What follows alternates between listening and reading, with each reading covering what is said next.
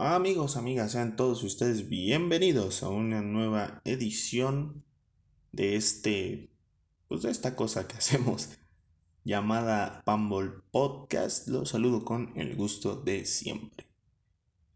He tenido un poco abandonado el podcast, me he dedicado mucho más a Twitter, me he dedicado mucho más a YouTube y ahora estamos arrancando con el spam en Facebook. Curioso considerando que pues el podcast es prácticamente el que le dio inicio a la era de Pambol Azteca, ¿no? Bueno, no nos vamos a poner locos, no nos vamos a poner sentimentales. Vamos a continuar. Creo que es una época en la que no hay mucho que opinar respecto a fútbol, porque los cierres de temporada no están siendo tan interesantes, sobre todo si pensamos que en verano va a haber mucho deporte mucho. Gracias a la pandemia, pues se, juntaron todos los eventos importantes. La Copa América, la Eurocopa, la Copa de Oro y los Juegos Olímpicos. Entonces, vamos a tener fútbol de sobra, no, no hace falta estar comentando cada semana las mismas cosas que se leen en los medios impresos o que se ven en la televisión.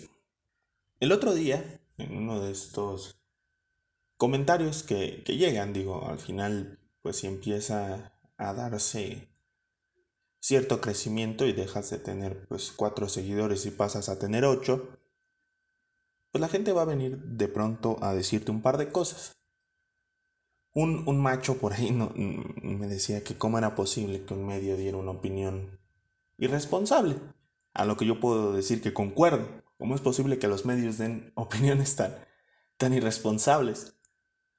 Pambo Azteca pues no, no es un medio, ni siquiera está cerca de ser un proyecto muy serio. Creo y, considero que Pambo Azteca puede tener la, la postura que quiera.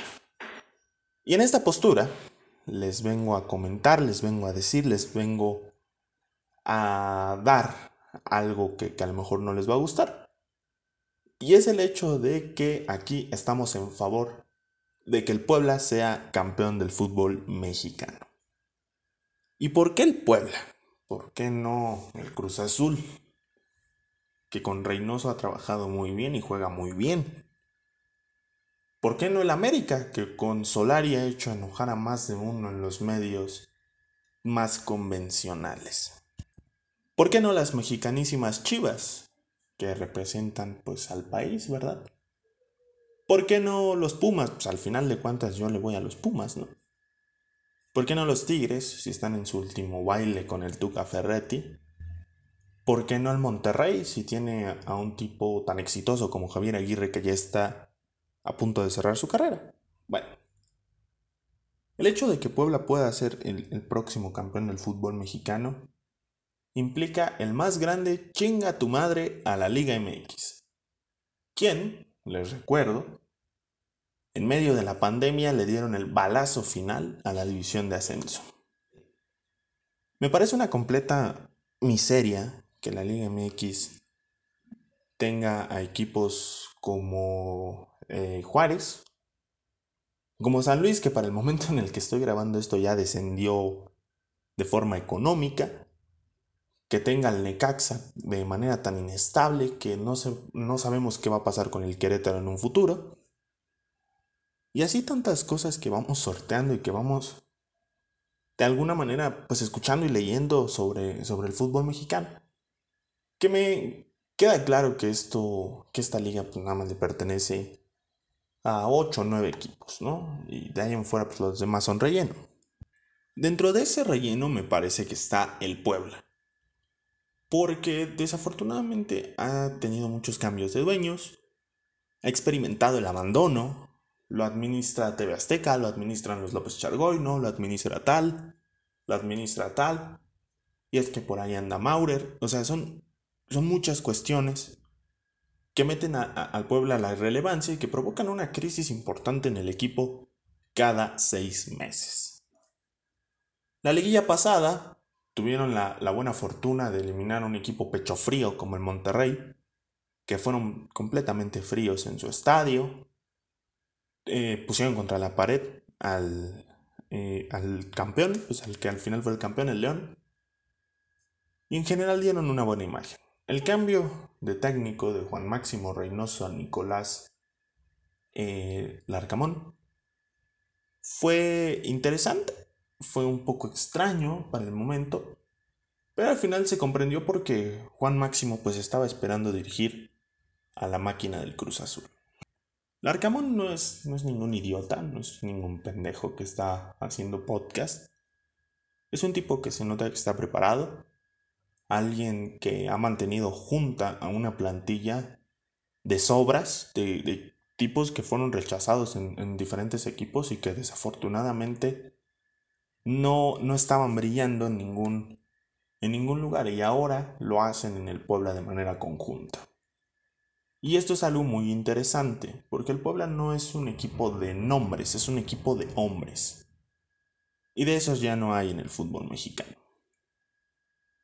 Creo que Larcamón tiene mucho, mucho mérito porque en seis meses ha parado a un cuadro acostumbrado a pelear de media tabla para abajo y lo está convirtiendo en un equipo muy sólido y que puede pelear de manera seria por ser campeón del fútbol mexicano.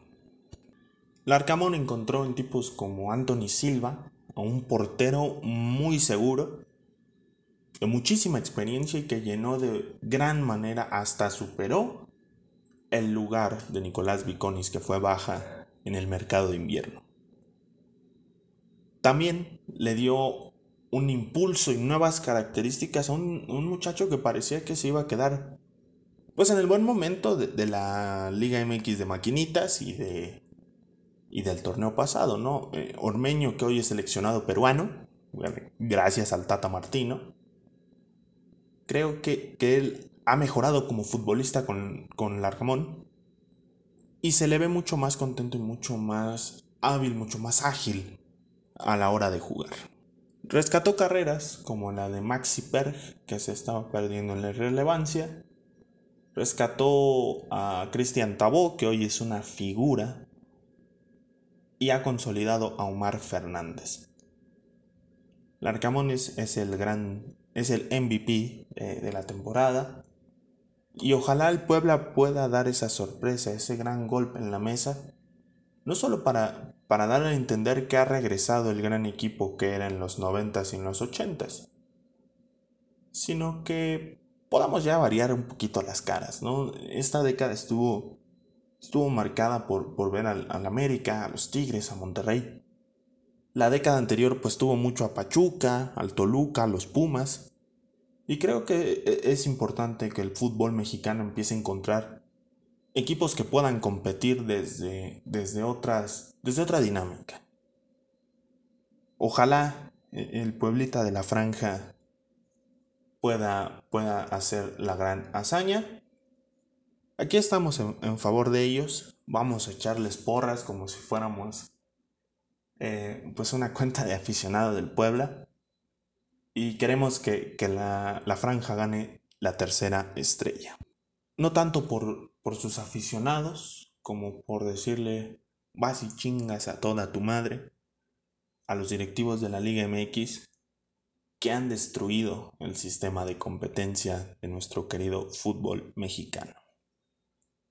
Vamos al otro tema de, de la tanda, creo que He utilizado mucho el francés en este podcast, así que vamos a ponernos un poquito más elegantes. Ha vuelto el, boxeo de, élite, si así lo queremos eh, categorizar.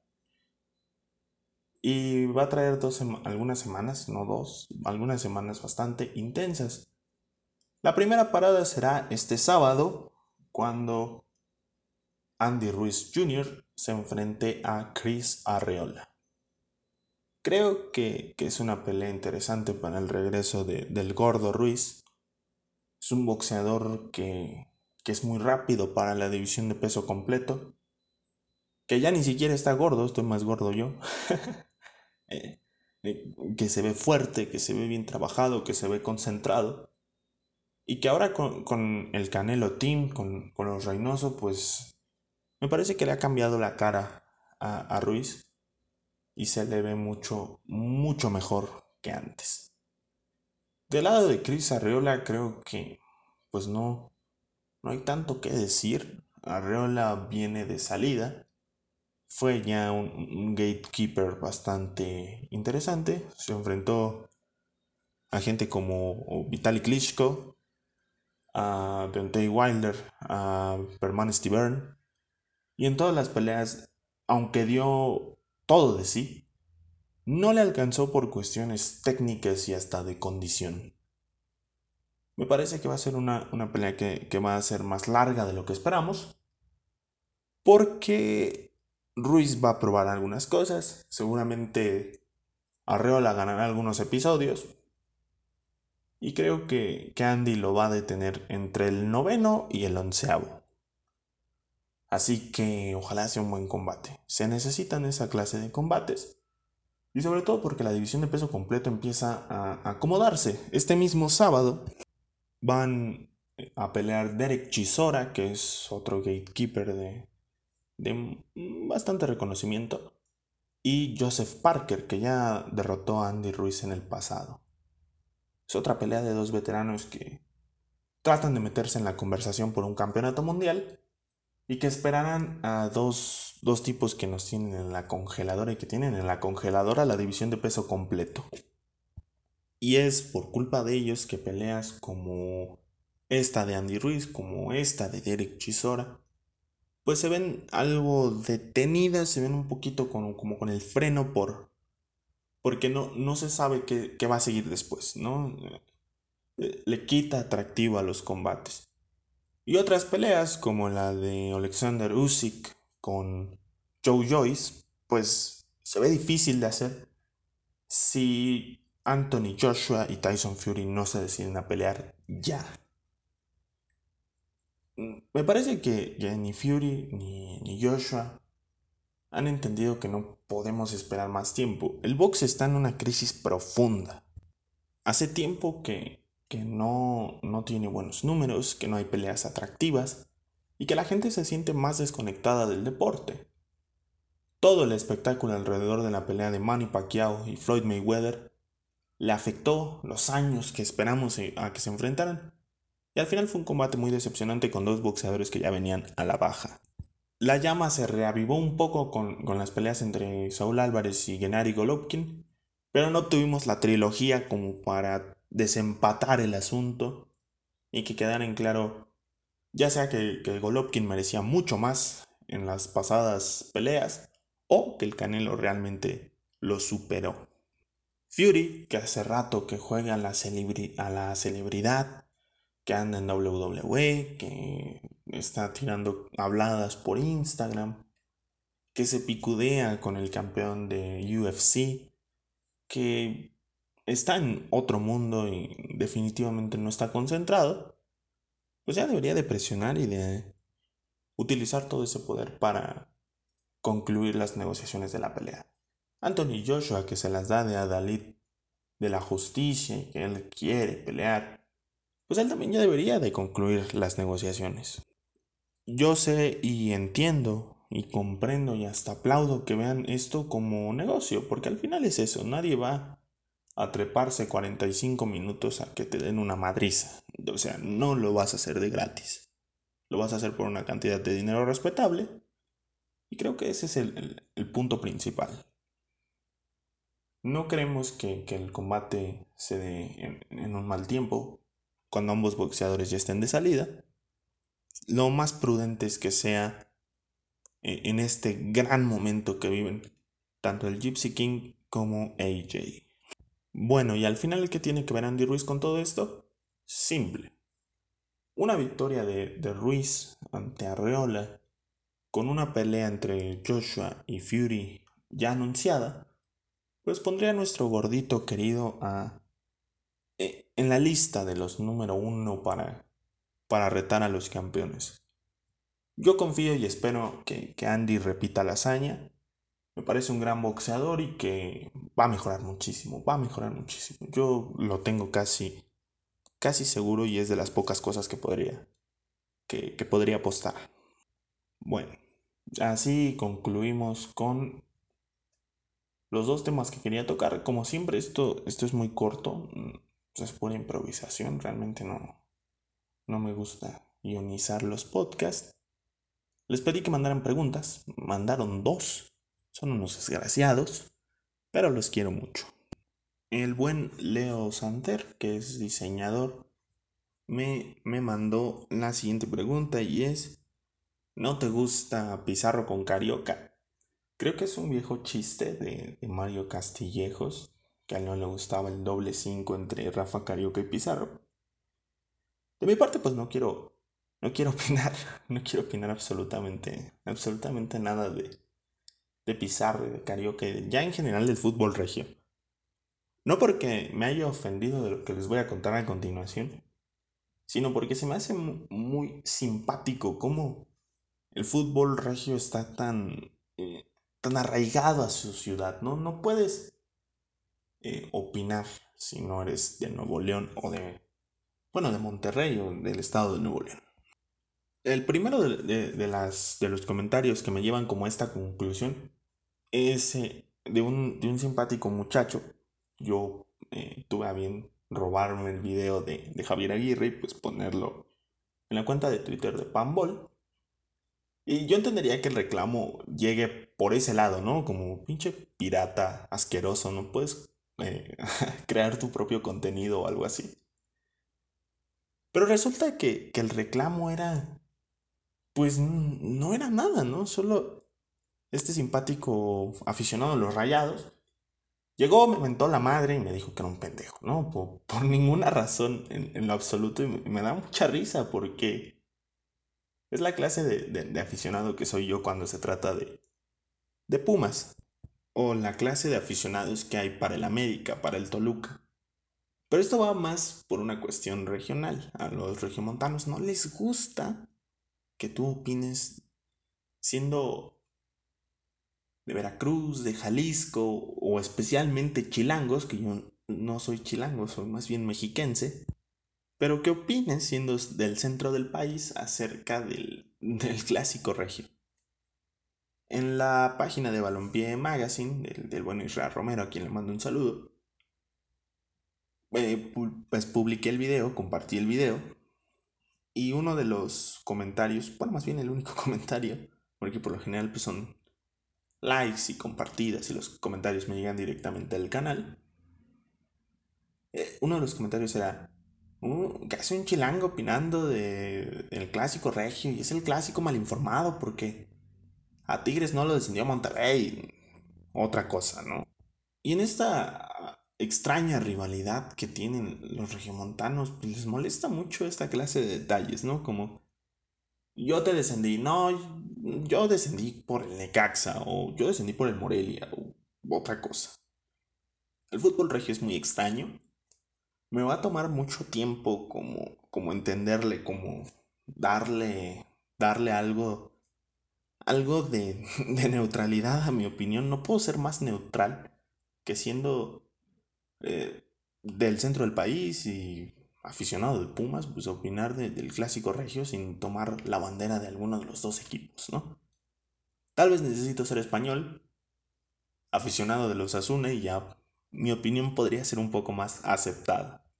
Me, me genera mucha gracia. Y ahora el último comentario que me lleva como a decir vetado el fútbol regio de aquí, pues fue eh, este video donde Toño Nelly, con reconocido relator de Televisa, tuvo a bien decir que Tigre se manejó mejor cuando la gente que lo, que lo controlaba era de Nuevo León. Y eso no tiene ningún sentido, no importa de dónde seas, el punto es que hagas un buen trabajo. Y creo que la campaña en contra de Mauricio Culebro pues no tiene ningún sentido. Y menos sentido toma cuando hace referencia a que él es de la Ciudad de México. De entrada, ¿eso qué carajos importa? Y, segundo, da igual, da igual de donde sea. Él tiene que hacer un buen trabajo y punto. No importa si es de Catepec, de Chilpancingo, de, no sé, de Tijuana, él tiene que hacer un buen trabajo viendo lo mejor para el club. Y como un extra, tengo ahí a un tal Zabalero, No sé si este simpático aficionado de los rayados pues, sea algo de la barra, algo de la adicción, muy probablemente. Pero es un, es un eh, conspiranoico de lo peor. Porque siempre, siempre inventa algo nuevo. En el clásico regio dijo que Akeloba es un esclavo porque su carta le pertenece a Guiñac o una cosa así. La verdad es que la mayor parte de, las cosas que dice este tipo pues no tiene ningún sentido. Pero así son los aficionados al fútbol mexicano, así soy yo. Así eres tú.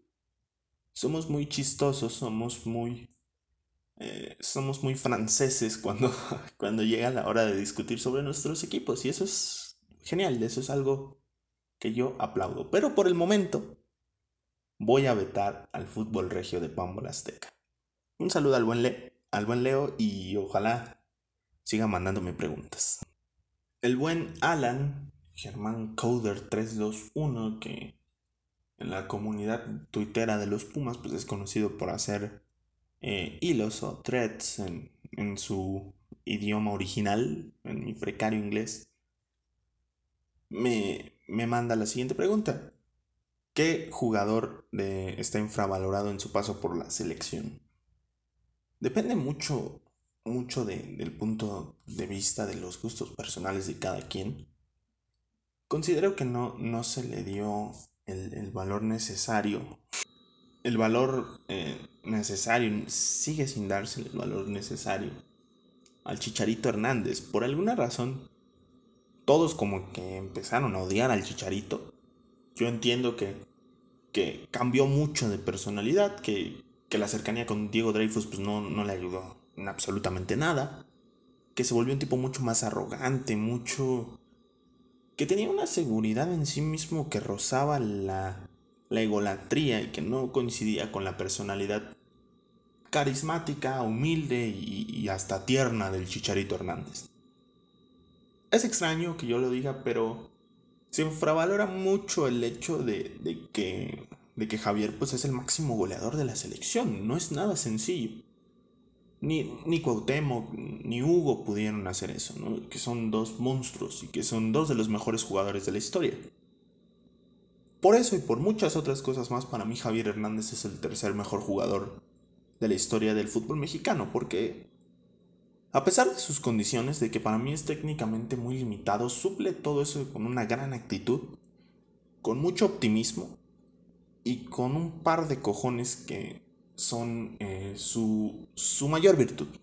No, no tiene otra manera de describirse lo de, lo de Chicharito. Así que para mí él es el más infravalorado. Alan, muchísimas gracias por preguntar y, ahí échenle un ojo a su cuenta en Twitter. Bien, estoy, yo sé que no les interesa, pues, pasamos de ser 4 a ser 8 en muy poco tiempo.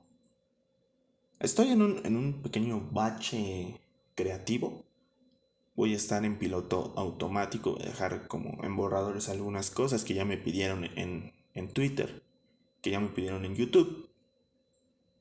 Y muy probablemente me, me deje de hacer pues videos y demás para concentrarme un, poco en la escuela. No, no lo he descuidado, pero ya se viene eh, el cierre del semestre, que son tres meses muy intensos y de mucha hueva y para que no se me agoten las ideas. Así que esta será la última semana en la que voy a aventar dos videos a YouTube. El, tema de las biografías pamboleras pues va a quedar para los jueves en Facebook. Van a tener un video en YouTube los miércoles. Y el resto de días pues estaré haciendo posts más esporádicos, no, no tan metido como he estado hasta ahora. Como dice Cristian Nodal, ¿no? Probablemente esto dure solo un tiempo o quizás sea permanente. No sabemos con exactitud. Muchas gracias a todos. Nos estamos escuchando la siguiente semana porque Pambol Podcast va a regresar para hablar del, del repechaje. Aún estoy pues como pensando en, si voy a invitar a alguien, si voy a hacer el ridículo, le voy a mandar el correo a alguien o, a alguna persona que yo conozca. Pero bueno, solo es un pensamiento. No, no me gustan tanto la, la, idea de los invitados. No es que me quiten protagonismo. ¿Qué protagonismo puedo tener? sino que creo que es incómodo para la gente, ¿no? La gente tiene cosas más importantes que hacer que salir en un podcast. Nos escuchamos la próxima semana. Los quiero. Adiós.